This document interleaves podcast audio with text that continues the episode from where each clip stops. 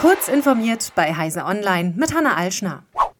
Durch die Hackerattacke auf die Casinos und Hotels des MGM-Konzerns im September werde das bereinigte operative Ergebnis um rund 100 Millionen US-Dollar niedriger ausfallen, teilte die US-amerikanische Hotel- und Casinokette mit.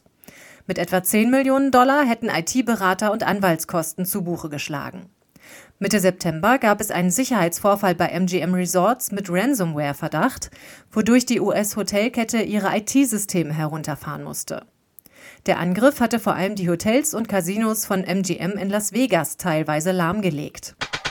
Die US-Börsenaufsicht United States Securities and Exchange Commission, kurz SEC, hat Klage gegen Ex-Chef Elon Musk an einem Gericht in San Francisco eingereicht. Die Behörde will mit diesem Schritt eine Aussage Musks zu den Untersuchungen zu dem Kauf von Twitter, das jetzt unter X firmiert, erzwingen.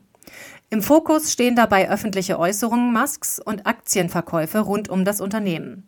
Musk hatte bereits Anfang 2022 damit begonnen, Aktien von Twitter zu kaufen. Die SEC untersuchte die Käufe bereits seit Frühjahr desselben Jahres. Im Oktober 2022 hatte Musk dann Twitter für 44 Milliarden US-Dollar erworben.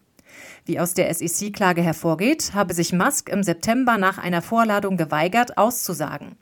Musks Anwalt sagte gegenüber Bloomberg, dass Musk bereits mehrfach ausgesagt habe. Nun sei es genug.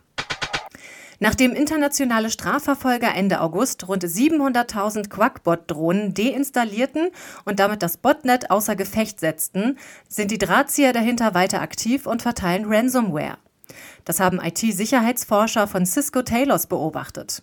Bereits seit dem frühen August hätten die kriminellen Täter eine Kampagne gestartet, bei der sie die Ransomware Ransom Night und die Backdoor Ramkers mit Phishing-Mails verteilten, schreiben die IT-Forscher in ihrer Analyse. Die Kampagne startete bereits vor der FBI-Operation gegen das Quackbot-Botnet, woraus die Taylors-Mitarbeiter schließen, dass dabei zwar die Command-and-Control-Infrastruktur außer Gefecht gesetzt wurde, nicht jedoch die Systeme zur Spam-Verteilung.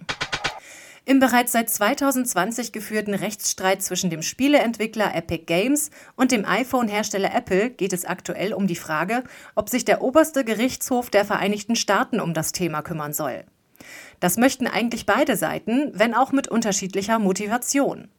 Der Fortnite-Entwickler hätte gerne, dass der Supreme Court ein Urteil von 2021 kassiert, laut dem Apple keine Wettbewerbsvorgaben durch den App Store zwang und die App Store Provision verletzt.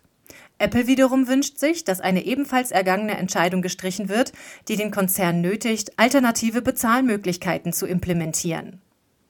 Diese und weitere aktuelle Nachrichten finden Sie ausführlich auf heise.de.